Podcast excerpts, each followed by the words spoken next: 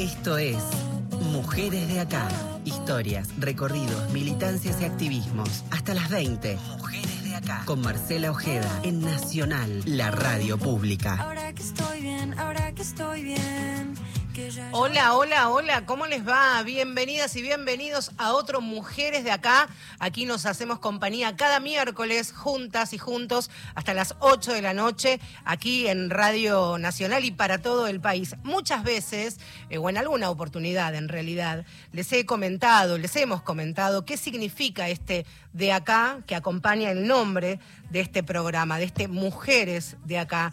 Y son precisamente las mujeres de nuestro país, de cada región, con sus historias, con sus luchas, con sus trabajos, con sus profesiones, con sus oficios. También escucharlas a las que están detrás o encabezando militancias organizadas, las del día a día, las mujeres de acá que en red y como se demostró de manera contundente durante el aislamiento por la pandemia, han parado, como se dice, la olla en sus casos, en sus casas, en sus barrios, en cada lugar de, de pertenencia.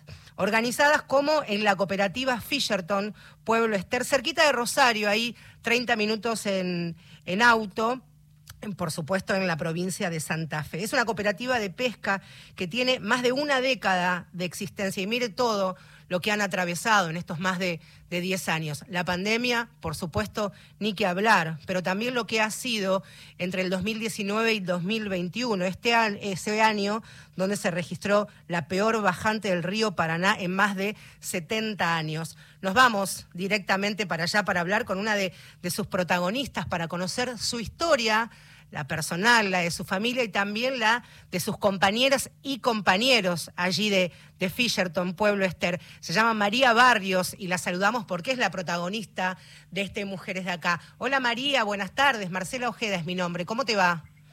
Buenas tardes. ¿Cómo Bien, estás? Bien, bien, bien, acá escuchando. Pensaba cuando te quería presentar, María, que aunque sos una mujer muy joven, tenés tu familia, tercera generación de, de pescadoras y pescadores. Sí, sí, sí. Eh, mi papá era pescador, bueno, eh, eh, mi abuelo entonces, y bueno, yo y ahora mis hijos. cuarta- entonces. sí, que son pescadores. Eh, bueno, no sé, le quería contar, yo eh, empecé a pescar um, eh, en los años 90, Ujú, eh, cuando me separé, tenía mis hijos chiquitos y me vine a vivir con mi papá en la costa y mi papá tuvo un accidente en una escalera y, y bueno, entonces yo decidí pescar yo. ¿El oficio vos ya lo, lo tenías incorporado o lo habías incorporado Sí, viendo pescar a papá? Yo venía a ayudarle los fines de semana a mi papá, Ajá. eh, tirábamos anzuelo, eh, a remo con mi papá, eh, dos o tres años antes de que él tuviera el accidente, y venía ya, eh, me gustaba el río, me gustaba el oficio, y entonces cuando él tuvo ese accidente, eh, yo empecé a pescar entonces en la canoa de él. ¿Y cómo fue la, la- la respuesta de, del viejo en ese momento? ¿Le, le gustó verte que ibas a seguir sus pasos, más allá de que había una necesidad, que tu papá ya había tenido tu accide- su accidente, vos te habías separado y había que darle eh, de comer y vestir a, a los pibes? ¿Qué, qué, qué respuesta ve- veías en tu papá hoy, visto la distancia, y vos como mamá también? Mi papá no, no quiso, no quería. Me decía que era trabajo de hombre, que yo no iba a poder hacerlo, que, que, no, que no era un trabajo para una mujer. Y yo le dije que, que, que a mí me gustaba, que yo lo iba a poder hacer y que, que, me dejara que iba a pescar.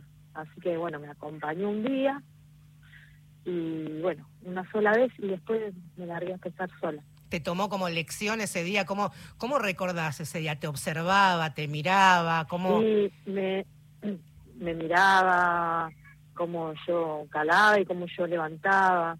Nosotros tirábamos eh, entonces 700 metros de tejido Wow. y tirábamos en un canal viejo, que era antiguamente era el canal viejo acá, en frente en Pueblo y hay una profundidad más o menos de 27, 30 metros.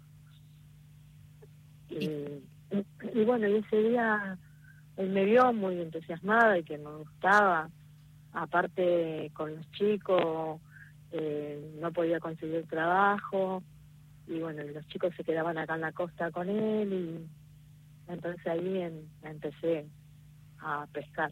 ¿Cómo se llamaba tu papá, María? Paulino, hace dos meses falleció. Hace poquito. Y cuando volviste a, a la costa y, y don Paulino te vio en, en acción, ¿te dijo algo o con la mirada bastó como para vos sentir que yo me voy a dedicar a esto? No, él, él me dijo que, que nunca había pensado que yo iba a poder, eh, que iba a poder levantar, que iba a poder hacer ese trabajo. Y a pesar de que la mayoría acá pescaban de a dos, yo siempre pesqué sola. Empecé a pescar y pescaba un turno yo, que hacíamos de 24 horas, Y un turno mi hermano. Había cinco canoas y tirábamos cada cinco horas y después hacíamos faena, hacíamos, limpiábamos el pescado, todo, y bueno, y se pasaba la noche así. María, en, hace un tiempo en este mismo espacio hemos hablado con una capitana de un barco pesquero de, de Mar del Plata, que por supuesto uno, por lo menos a mí que la escuché, que te escuchabas indefectiblemente, uno intenta unir las, las tanzas, ¿no? El mar argentino con, con el Paraná. Eh, ¿Cómo es un día tuyo de, de laburo? ¿A qué hora arrancás? ¿Cómo te preparás? ¿Quiénes son tus compañeros? ¿Cómo se dividen las, las tareas en la Mirá. cooperativa? Ahora, en este, en este momento, es como que mucho más eh, calmo que hace un par de años. Hace un par de años era yo sola, eh, pescaba las 24 horas, al otro día pescaba mi hermano y al otro día pescaba yo. eh, y el, el pescador siempre fue eh, solitario, siempre son no no es de, de juntarse. eh, y bueno, y mi idea después de formar la cooperativa eh, fue por el precio del pescado porque en los años 90 y en el 91 creo que vinieron los frigoríficos y bueno, y ahí eh, los primeros años fueron buenos porque había buen precio, eran pocos los frigoríficos y venían de todos lados, de Tucumán, de Mendoza, de todos lados buscar pescado, camiones y tenían precio. Ya después se fue como monopolizando y, y, y, y ponían el precio ellos Claro. y bueno, y ahí fue cuando decidí eh, como conformar una cooperativa con pescadores para hacer elaborado de pescado y, y no funcionó porque los pescadores no eh, quieren pescar, vender el pescado y irse a su casa, no elaborarlo como lo elaboramos nosotros en la actualidad. Eh, Claro, porque ustedes no es que se levantan súper temprano, tienen esos turnos a veces de, de 24 horas, pescan limpia de espina y también cocinan, o empanadas, o albóndigas, o milanesas, incluso ca- canelones que congelados las venden en ferias, o sea que hacen toda la cadena de, de producción y del pescador, muchas veces directamente hay un intermediario al consumidor. Claro, claro, claro. Sí, nosotros hace un par de años que no estamos trabajando con un frigorífico directamente, porque, bueno, el pescado tratamos de venderlo directamente al público. Y, y, lo- y como vos decís, eh, lo despinamos, lo fileteamos. Eh, yo pesco, lo fileteo, lo despino, pero lo cocinan las chicas. Eh, yo no los cocino. Eso, es- la cocina no es mi fuerte. ¿En serio? ¿En en serio? serio, en serio, en serio. Yo siempre trabajé en el río y, y yo eh, las llevo a... Hay tres, cuatro chicas que también pescan, algunas pescan con su marido, algunas pescan solas y, y bueno, yo le, les enseñé a despinar, a filetear, pero no le agarran la mano, hay, una sola que por ahí. Bueno, está bien, trabajo. está bien. En, una cooperativa, un espacio de trabajo, que cada uno tenga sus roles y se dedique y sea bueno para, para eso. ¿Qué es lo más difícil de, de, la, de tu tarea cuando, cuando salís y te subís a, eh, ya para, para empezar el día? Ver cómo está el río, el viento, la temperatura. Eh, para el pe- para el pescador, eh, te digo que el viento, lluvia, nosotros pescamos igual, nosotros hace eh, un par de años ya después de la pandemia que, que tenemos teníamos una veda permanente que, y la seguimos teniendo, que podemos pescar eh, cuatro días a la semana, el fin de semana no se puede pescar también, que es una veda que está hace muchos, muchos años, así que todo influye, eh, influye porque por ahí si los días que podemos pescar hay muchísimo viento eh, y los pescadores se arriesgan. Hace muy poquito se ahogó un, chico compañero que todavía lo estamos buscando, eh, de 23 años, eh, un chico joven de acá, conocido, que le agarró una tormenta y, y se ahogó. Así que eh, nuestro eh, vendría a ser nuestro oficio, nuestra cultura. Es muy riesgosa y está muy mal paga.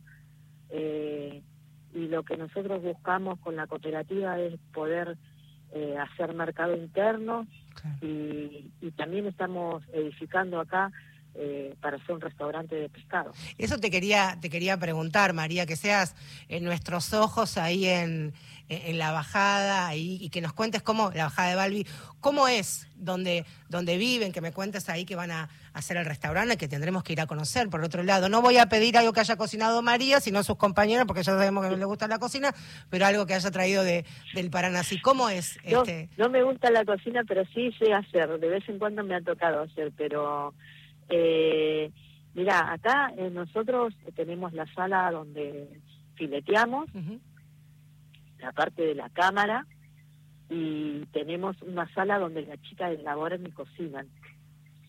Que ese lugar eh, es como, sería como una parte del restaurante que estamos haciendo.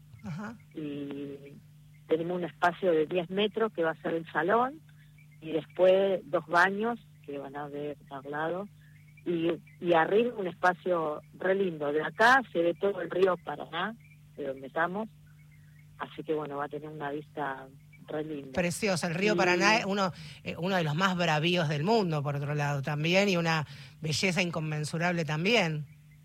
Sí, sí.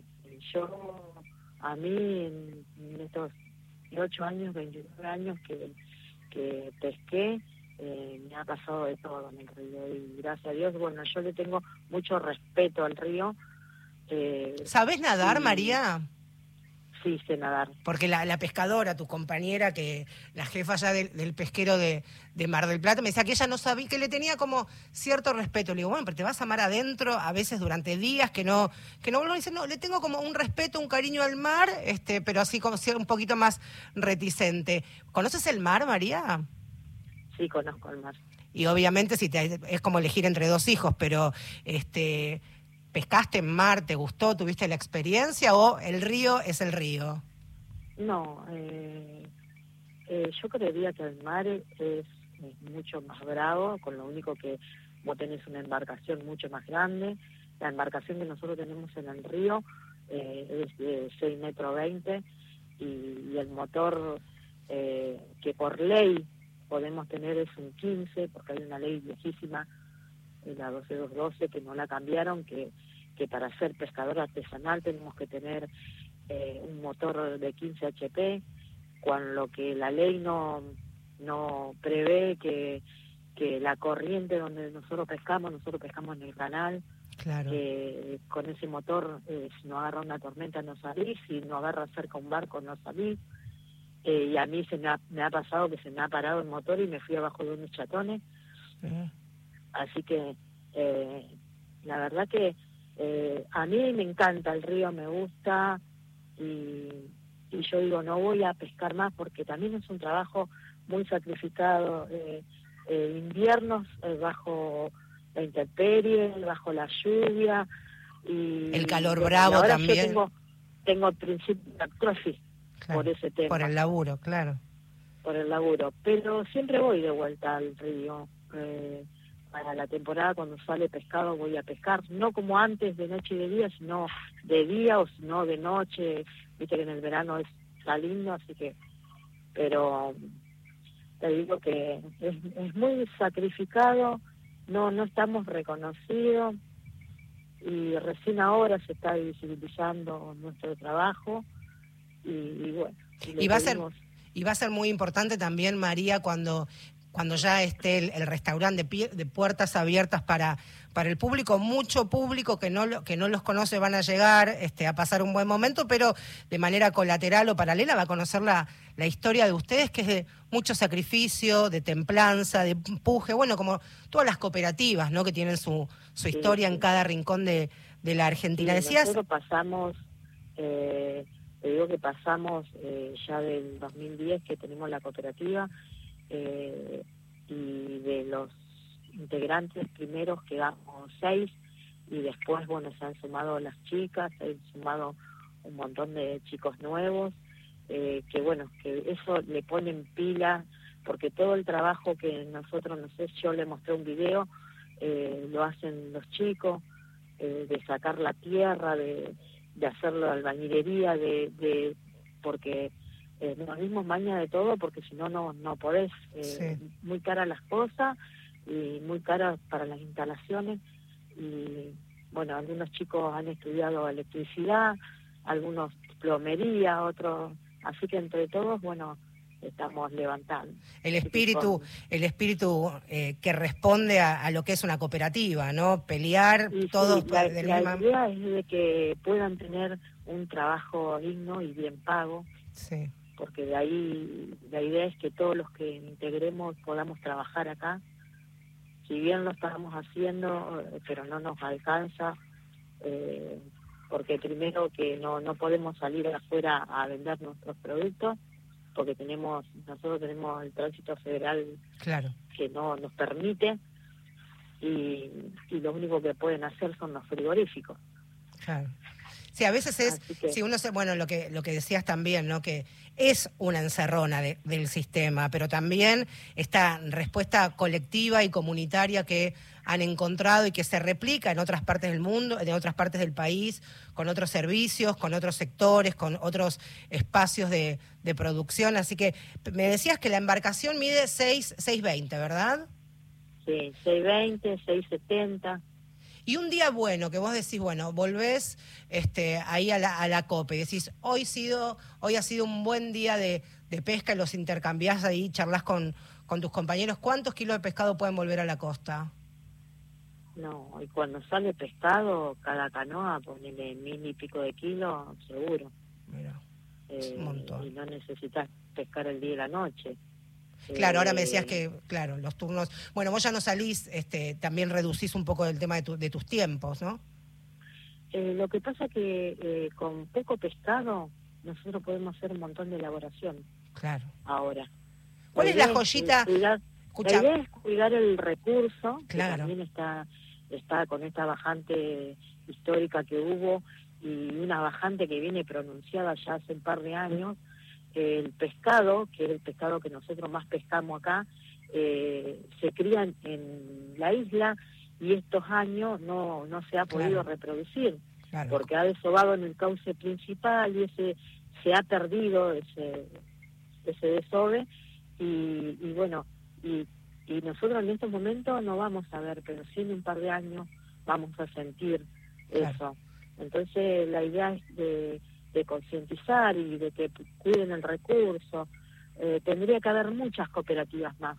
Sí, sí, claro. Y, estamos hablando de una cooperativa a la ver, a la ver ahí de, del río Paraná. Estamos hablando ni más ni menos de, del impacto violentísimo, grave, este, de lo que es el cambio climático. En este caso lo está, lo está contando María allí y de qué manera también se le da pelea, se reconvierte, se lucha de manera colectiva con la experiencia de, la cooperativa Fisherton ahí en, en Puebla Ester. María, te quiero agradecer mucho estos minutos. Iremos cuando ya esté abierto el, el restaurante pues, con muchas ganas podemos hacer un programa de radio allí con unas mesitas viendo, viendo el río y, comiendo algo rico y tomando un vinito, ¿por qué no? ¿Qué te parece?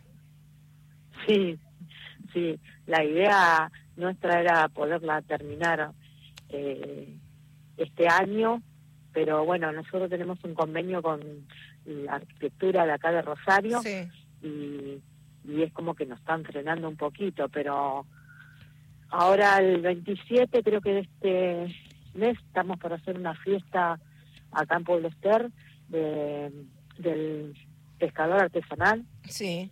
y para que coman todas las cosas que nosotros hacemos. Ahí está, el, el 27 ahí en, en Puebla Ester. María, un fortísimo abrazo a vos, a tus compañeros, a toda tu familia y que siga de generación en generación la pesca como patrimonio de esa familia. Un fuerte abrazo. Bueno, bueno, gracias. cariño. Ahí está, ¿eh? María Barrios, una de las referentes de la cooperativa de pescadoras y pesca- pescadores Fisherton. Y por supuesto, nos vamos a ir con Río Paraná. No se muevan, esto es Mujeres de Acá y nos hacemos compañía hasta las 8, aquí en la radio pública, claro que sí.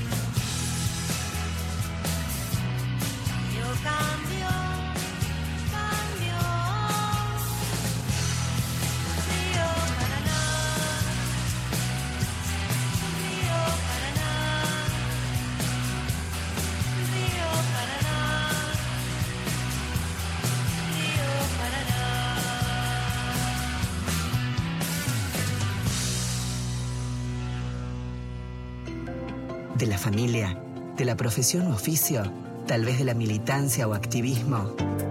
¿Quiénes son tus mujeres de acá? Soy Ana María Shua, escritora, y mis mujeres de acá son en primer lugar mi mamá y mis hijas. Mi mamá fue una mujer fuerte, independiente, que mm, eh, me dio un ejemplo y me alentó muchísimo en mi vocación. Eh, ella fue dentista cuando yo era chiquita, después estudió psicología y trabajó como psicóloga hasta los 82 años, hasta una semana antes de morir. Una tipa fuertísima, tremenda. Y mis tres hijas, eh, Gaby, Paloma y Vera, son tres mujeres fuertes, valientes, independientes. Tanto que, bueno, ellas sienten que el movimiento feminista para ellas resulta un poco anticuado. Dicen, bueno, si nosotras tenemos eh, eh, esa abuela y, esa mamá, ya somos tercera generación de mujeres fortachonas, entonces este, se sienten como un poco más allá. Y bueno, hablando de las mujeres de acá, no puedo dejar de mencionar a las madres y a las abuelas y, todo lo que su lucha significó y significa. Eh, la verdad es que uno se siente orgullosa, de, de estas mujeres. Orgulloso, dije, y, y está bien, porque hombres y mujeres nos sentimos orgullosos de ellas. Eso es todo. Muchas gracias. La radio pública tiene mujeres. Ella está en, en el medio de nuestro corazón siempre, en esta familia. La amamos mucho. Mujeres de diversas ocupaciones, oficios, también de distintas partes del país. Mujeres. Somos Nacional. Luchas y conquistas. Mujeres de acá por Radio Nacional.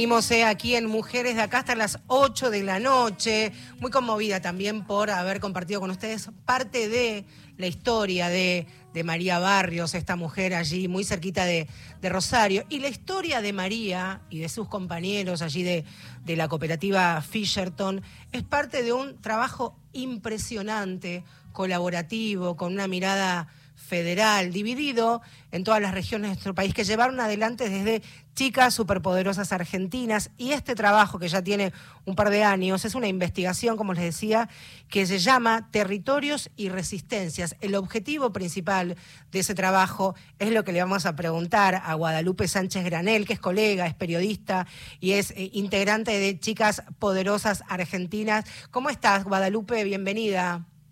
Hola Marcela, ¿qué tal? ¿Todo Muchas bien? gracias por recibirme. Pero por favor, el gusto es mío. Bueno, primero felicitarlas porque son una banda enorme. Eso es lo primero que te quiero preguntar. ¿Cómo pensó, chicas poderosas argentinas, este laburo y cómo lo llevaron adelante? Contanos.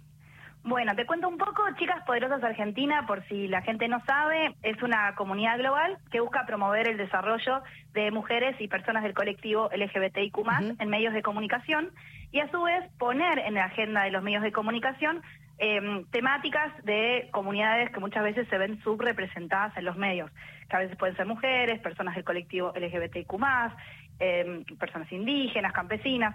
Entonces, un poco son esa es la misión que atraviesa nuestros proyectos. Nosotros en Argentina realizamos capacitaciones y hacemos investigaciones y siempre nuestro foco es eh, en género, cruzar género con alguna otra temática.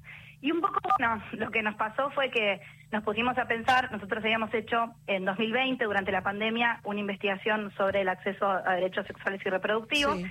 Y cuando pasó el tiempo dijimos, bueno, ahora qué más podríamos investigar? Y dijimos, bueno, la crisis climática es quizá la crisis de nuestro tiempo. Entonces nos pusimos a armar este proyecto en el que convocamos a periodistas eh, de, toda, eh, de todo el país, eh, periodistas y fotoperiodistas, porque son duplas, eh, bueno, que hicieron estas notas, como, como la de María, que contaron estas historias, que el objetivo era, bueno, ponerle una cara, ¿no?, a la crisis climática, sobre todo desde, desde, nuestros, desde nuestra región. Y ahí Muchas está. veces- Eso Sí, te perdón. quería preguntar, que está. Está bien pensado primero, a todos los que nos están escuchando pueden ingresar en territorios y resistencias.com y allí encontrar todas las historias, las historias en voces de sus protagonistas y acompañadas también por, las imágenes. El, el reporte, esto hecho por las reporteras gráficas, que es maravilloso también, dividida en regiones, ¿no? Noroeste, Nordeste, Centro, Cuyo y Patagonia.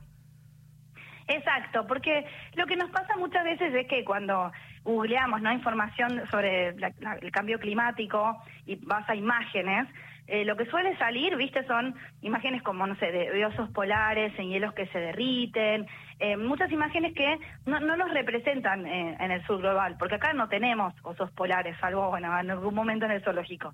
Entonces, un poco nuestro desafío era, bueno, contar historias que muestren que la crisis climática ya está afectando a nuestro territorio, pero también poner, ponerle imágenes para que la gente entienda cómo se ve la crisis climática en nuestro país, que se ve a través de la sequía o de la bajante del río Paraná, que se ve a través de los incendios forestales, ¿no? Como que poder como ilustrarlo de alguna manera, ese fue el, desafío que, que nos propusimos y que se propusieron las periodistas y fotoperiodistas que fueron a estos territorios, hablaron con estas personas y contaron muchas historias que a veces no, no, no llegan a los medios Sí. o le dieron como quizá otra mirada, como pasó en el caso de María, que mucha gente estaba hablando de la bajante del río Paraná, porque bueno, fue obviamente afectó nuestra economía, ¿no? Tuvo muchos efectos en Argentina, pero ellas salieron a buscar esta historia de esta cooperativa, ¿no? De cómo le está afectando la supervivencia a alguien. Eh, y eso fue, bueno, súper interesante el trabajo y también, bueno, es la verdad que hacer algo así de, de federal eh, fue increíble porque tenés realmente las miradas desde los territorios, eh, también tenés eh, los acentos, los lenguajes, eh, la verdad que fue un La forma, de hermoso. concebir, la forma de concebir, pensar y sentirse parte de, de aquello que llamamos territorialidad, ¿no? Tal Este, cual. Hablamos de los territorios, algunas de, de las consecuencias, por supuesto, que están allí reflejadas en las historias. Y para mí es tan fundamental no ser voceras, ni voceros, ni exégetas de las protagonistas, sino que puedan tener estos espacios para contar en primerísima persona lo que, lo que les pasa y lo que intentan que no siga avanzando violentamente como está ocurriendo. La deforestación, la crisis hídrica. También me, me parece tan interesante, Guadalupe, esto de ponerle rostro, ¿no? Sí, sí, por ejemplo, hay una nota sobre la Patagonia que es sobre los incendios forestales. Sí. Pero la historia no contó el incendio forestal, eh, uno que, que estuviera ocurriendo actualmente, sino que fue a buscar las historias de un año después. Y la protagonista, Andrea, es una sobreviviente de los incendios forestales. Y últimamente, que está pasando bastante recurrentemente en nuestro país, lamentablemente, y uno por ahí ve por redes sociales el video de, no sé, corrientes incendiándose, y es como, ay, qué feo, ¿cómo puedo ayudar? Y después, bueno, un, un clic y ya estamos en otro tema, ¿no? Como que y nadie después se acuerda qué pasó, cómo siguió, pero la vida sigue en esos lugares, ¿no? Como esas personas fueron afec- afectadas y, y la vida continúa en esas comunidades. Y ellas, por ejemplo, fueron a buscar eso. Entonces, a veces ahí, por ejemplo, como ponerle un rostro a los incendios forestales, ¿no? Eh, Andrea, que perdió la casa, que se quemó ella misma, pero hoy está bien, pero bueno, como que realmente de lo que está pasando eh, con la crisis climática en nuestro país y en el decimos- mundo, deja y- marcas en, las en las personas, en los cuerpos también. Y, y ahí haciendo un poquito de, de foco y poniendo la lupa en la historia de, de Andrea, que está relatada ahí, cuando en alguna parte de- de- del relato, de la crónica, se cuenta, el fuego le pisaba los talones. Era literal. No es una metáfora o un vuelo este, que tuvo la, la colega al momento de, de escribir su crónica, ¿no? No, no, incluso la colega contó, Mari- ellas fueron con Andrea al lugar para hacer las fotos y contó los pasos que dio Andrea para escapar de su casa, ¿no? Como todo el recorrido que tuvo que hacer en el bosque, donde vivía, ahí en la frontera entre eh, Chubut y Río Negro. Eh, y bueno, y eso fueron unos incendios eh, gravísimos, un montón de personas perdieron sus hogares y, y esta nota es un año después y los incendios en la Patagonia continuaron lamentablemente en, en los veranos que siguieron. Eh, pero bueno, es como que es importante porque si no a veces nos parece que todo esto como que el cambio climático es algo que está que va a venir, que puede pasar eh, y no vemos como que sus efectos ya están ocurriendo y están afectando a, compatriotas nuestros, ¿no? Sí, ese, bueno, tenemos esa, esa mirada tan, tan bonaerense y tan aporteñada que, que por suerte están estos laburos federales organizados, de colegas que pueden contar las realidades de, de sus propios territorios e incluso viajar un poquito más desde su lugar de residencia y regalarnos esta foto que es parte de una película mucho más grave que todavía no estamos viendo. Y esto de responder es cómo impacta el cambio climático en nosotras las mujeres y quienes integran el colectivo LGBTIQ, ¿no? Claro, porque muchas veces se dice, ¿no? Como que el cambio climático nos impacta a todos y todas, pero no a todos y todas por igual. Porque, digamos, quienes ya hoy sufren algún tipo de vulnerabilidad, quienes ya están hoy bajo la línea de pobreza o en territorios marginados, quienes ya hoy sufren esas desigualdades, por supuesto que se ven el doblemente afectados y afectadas por este por las crisis medioambientales que vamos sufriendo. Y eso es un poco lo que el trabajo busca mostrar. Las distintas historias, siempre hay alguna comunidad que ya sea que es como Andrea, que de repente sufre eh, un, un, un incendio, o sea, sufre algo así como mm, inesperado en alguna forma, pero después también otras comunidades que, que habitaban ancestralmente ciertos territorios y que de golpe, bueno, un río se cambia de lugar y se quedan sin agua, o de, de- de golpe no tienen cómo alimentar a sus animales, ¿no? Como que su supervivencia también entra en juego. Entonces no es algo solo que como que afecta al clima, afecta a otros, como una cosa medio lejana, sino que eso, que, que afecta a personas que viven en nuestro país, que por ahí no viven en las ciudades, como decías, ¿no? A veces como que Sí. si no pasa en la ciudad parece que no pasa, eh, y bueno, y sí ocurre.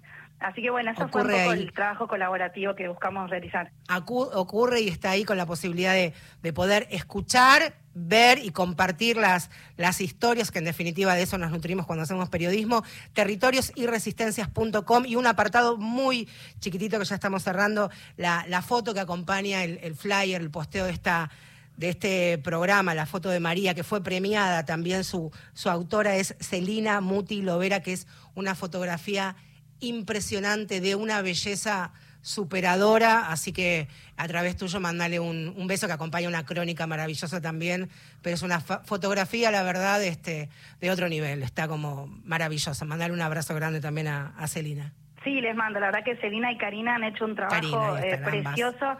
Y han puesto eso como en relieve esta historia que, que no estaba mucho en el radar y que después fue súper premiada ahí en Santa Fe, Sí. eh, declarada interés y, y bueno, y creo que eso también repercutió en, en- en la cooperativa. Bueno, detrás de esa hermosa imagen y contundente hay una historia que la pueden ver ahí en la página de ustedes. Te mando un beso grande, Guadalupe. Esta es tu casa Muchas para cuando gracias. quieras. Un beso grande, hasta luego. Hasta las 20, Marcela Ojeda hace Mujeres de Acá. Un espacio sincero, federal, abierto y de intercambios, donde cada semana las historias circulan y nos reencuentran. Mujeres de Acá.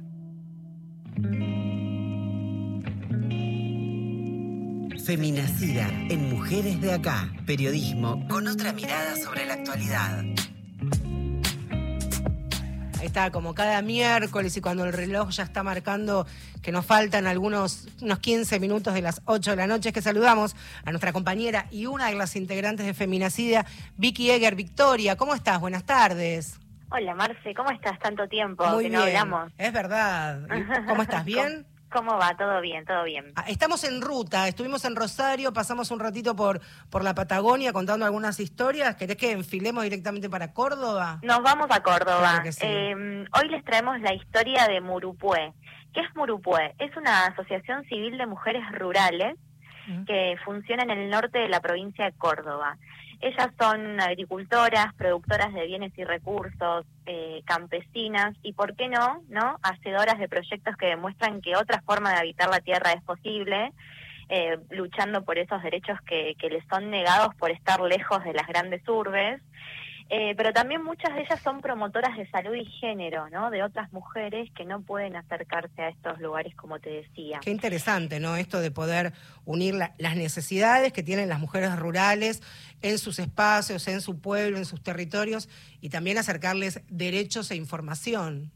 Totalmente, porque voy a citar un, un estudio que se realizó por el Ministerio de Agricultura hace algunos años, donde abordó el tema, ¿no? De las nuevas generaciones de mujeres rurales como promotoras de ese cambio, ¿no? Y allí se demuestra que la participación activa, ¿no? Y mayoritaria de mujeres en las organizaciones territoriales ha crecido un montón, porque en los últimos años, ¿no? Fueron ocupando esos espacios que los varones dejaron por migración o porque fueron ocupando trabajos extraprediales, ¿qué quiere decir? Fuera de esos predios y en las ciudades, ¿no? Entonces ellas tomaron como otro otro rol en, en- en sus comunidades. Según este informe, ese ese proceso de empoderamiento que vino particularmente desde el 2015, porque coincide con el, el año de realización del estudio, la llevó a tomar conciencia de la necesidad y la importancia de lograr esa visibilidad, ¿no? En tanto productoras de, de- de- de- de ese cambio. Y cuando nos referimos a personas jóvenes, eh, algunos testimonios denotan cierta voluntad de no querer reproducir el tipo de familia numerosa de la que provienen, destacan esto de, de, de- de decidir sobre su maternidad y evitar los embarazos no intencionales, un mayor acceso a la información y sobre todo a métodos anticonceptivos, ¿no? En todo lo que tiene que ver a la salud sexual y reproductiva. Pero esos métodos carecen, o sea, no los tienen, ¿no?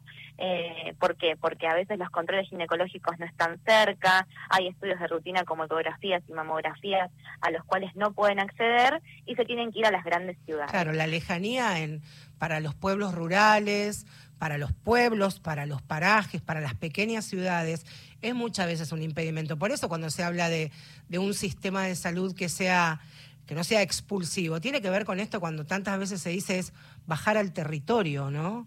Tal cual. Vamos a escuchar a, eh, a Ariadna Rigoni, que ella es integrante de Murupue, pero también eh, trabaja como técnica en la, sub- en la Subsecretaría de Fortalecimiento Productivo y Sustentable.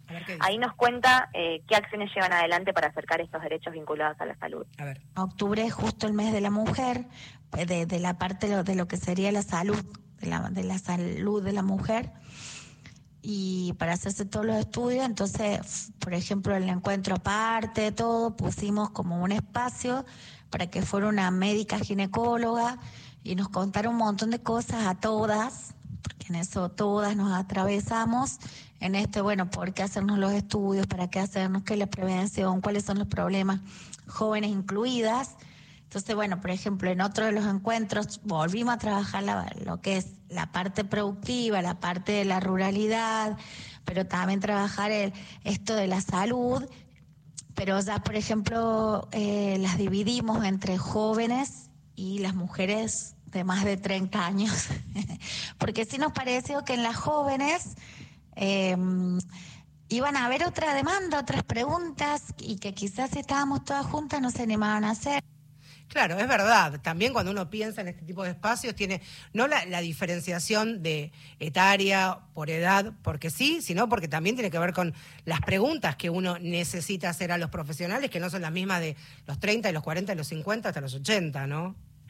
Sí, tal cual. Ayer los que nos contaba en otra parte de la entrevista es que, sobre todo con las con las mujeres más grandes, había muchas dudas vinculadas a la menopausia. Claro. Imagínate que siempre ha sido un tabú, imagínate en esas comunidades, ¿no? Y siempre han podido aprovechar, ¿no? Porque eh, eh, quieren saber, quieren saber, no es que no quieren saber, sino como que tienen muchas dudas y está bueno también eh, que, que, que, que- que intercambien. Entonces, frente a estas carencias, la participación en organizaciones como esta que traemos hoy o en emprendimientos colectivos, ¿no? Es una oportunidad para acceder a servicios de salud. Eh, son Sí, espacios, sí, Espacios amigables. Espacios Sí, amigables. tal cual.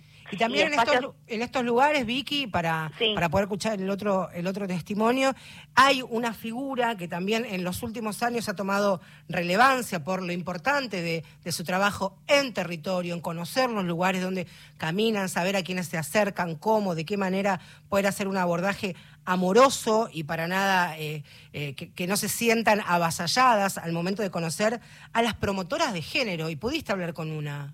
Sí, una de ellas es Lucía Solfanelli. Es- en Murupue funciona un área de jóvenes que se gestó también eh, eh, después de la de- después de la pandemia, ¿no? Y es el nexo con las juventudes rurales, ¿no? Una la- está gestionada por tres compañeras, Isabela Devoto, Nair Brancamonte y Lucía, que es la que vamos a escuchar ahora, y, y a ver qué tiene para contarnos sobre su militancia. Puntualmente llevamos acciones a cabo con jóvenes y niñas de las ruralidades. Entonces, por ejemplo, se hace una capacitación para las mujeres rurales sobre algún proyecto, sobre algún, alguna producción o lo que sea, y nosotras armamos un espacio para niñeces. Entonces jugamos, eh, pintamos, hablamos, leemos, todo para ellas. Desde siempre con, un, con una intención, ¿no? Siempre con un trasfondo, querer hablar, querer acercar derechos, querer acercarles todos los derechos que se les son negados por estar lejos de las grandes urbanizaciones. Articulamos hablando, llegando, tocando la puerta. Eh, por suerte tenemos una red de contactos muy grande gracias a las profesionales que trabajan con nosotras en la asociación civil. Eh, y esos contactos los usamos para darles ideas, tirarles proyectos, hacer notas a las seños, a las profes, los directores. Eh, y bueno, ellos nos reciben y nos dan el lugar a poder hacer estas cosas. Siempre hay alguna, algún profe piola que nos da un lugar. Ahí está, lo importante es dar un lugar y encontrar ahí una recepción amorosa, escuchar otras voces y ver caras nuevas. Vicky, nos reencontramos, ¿te parece el miércoles que viene? Dale, Marce. Que nos- tengas nos una linda semana. Un abrazo. Gracias, hasta luego.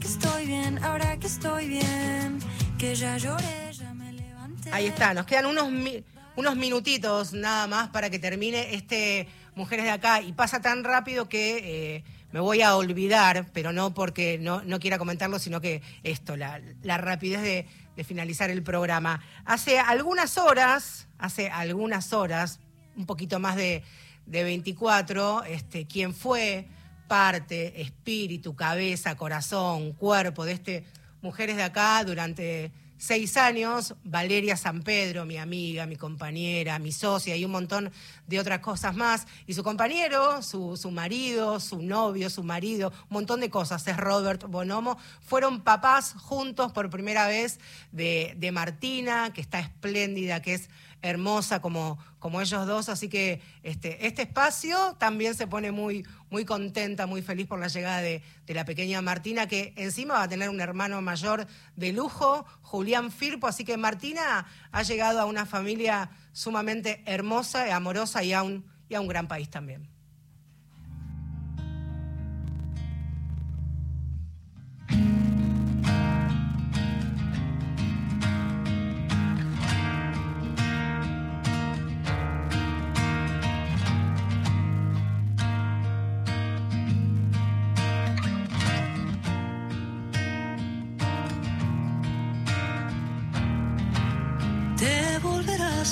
Suave para aligerar mis pasos y en el circular de este tiempo volveremos a encontrarnos.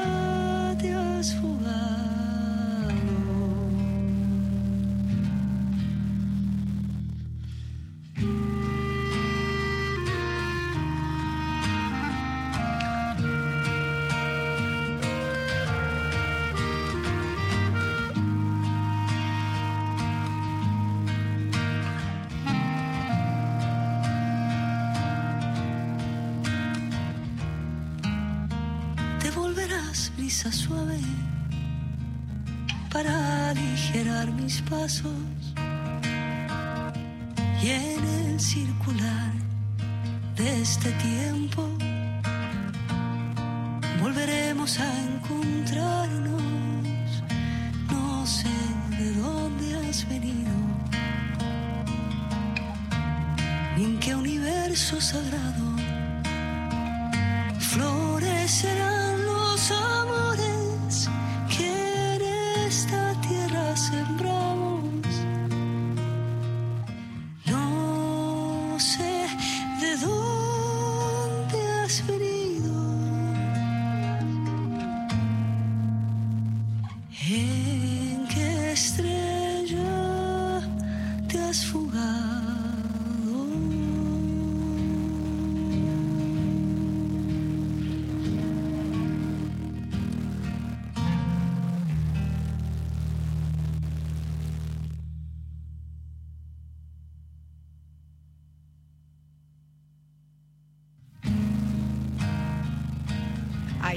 Valeria San Pedro, que es a la que acabo de mencionar, le, digo que le acabo de mandar un saludo, estoy contando una cuestión doméstica, que le acabo de mandar un saludo y me hace una videollamada desde el sanatorio donde está internada casi 24 horas y me dice, ¿estás al aire? Y sí, Valeria, Valeria, ¿qué voy a estar haciendo? Yo hubiera estado en la puerta del sanatorio, pero tengo tos y no, no pude. Bastante bien estuve. Estás al aire, me dice la, parturienta. Bueno, le mandamos un beso a, a Vale. Nosotros, con mucha alegría, por supuesto, por la llegada de Martina, nos vamos a reencontrar el miércoles que viene. Este programa, la producción periodística y ejecutiva a cargo de Flor Belinqui. Chelo Martín nos puso al aire y este miércoles nos acompañó Juli Agrest. Mi nombre es Marcela Ojeda y Dios, dioses y todo lo que ustedes quieran, mediante, nos reencontramos el próximo miércoles. Hasta luego. Me das un beso a la mañana. Eso es todo para mí. Ya no me quedo con las ganas. Miremos, pero